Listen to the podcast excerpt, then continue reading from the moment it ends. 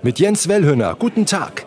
Viel los hier beim Südlink Infomarkt im Dorfgemeinschaftshaus von Weidenhausen bei Eschwege. Südlink ist eine Stromtrasse und soll Windstrom von der Nordsee nach Bayern liefern, und zwar unterirdisch als Erdkabel.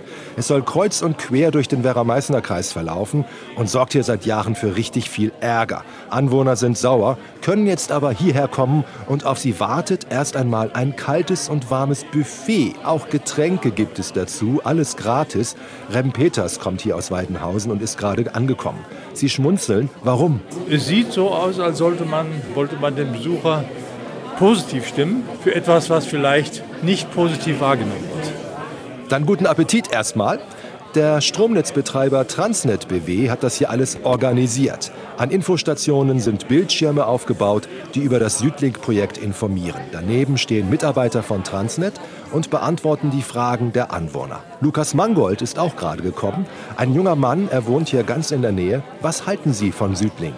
Ob das in diesem Maße, ob das so sinnvoll ist, aber man muss, kann ja doch nicht immer gegen alles sein. Man muss irgendwo Kompromisse finden, wie man was machen kann und ja. Als das Projekt Südlink vor Jahren bekannt wurde, schlugen ja die Emotionen hoch, aber hier ist die Atmosphäre gar nicht aggressiv.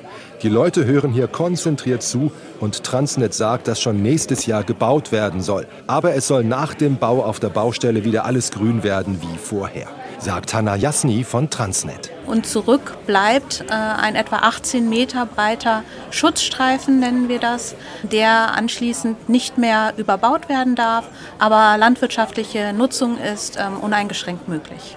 Jetzt sehe ich hier doch einen Anwohner. Wie haben Sie denn reagiert, als es hieß, hier soll eine große Stromtrasse gebaut werden? Also von mir aus können die ruhig das Kabel legen, wenn es gebraucht wird und nicht wehtut und mir auch nichts kostet, sollen sie es machen, sage ich mal so. Ne? Das scheint ja auch die Stimmung zu sein. Kein Widerstand mehr, sondern miteinander reden ist angesagt. Südlink soll übrigens rund 10 Milliarden Euro kosten. Ein Riesenprojekt, betroffen auch der Werra-Meißner-Kreis. Jens Wellhöner aus Weidenhausen.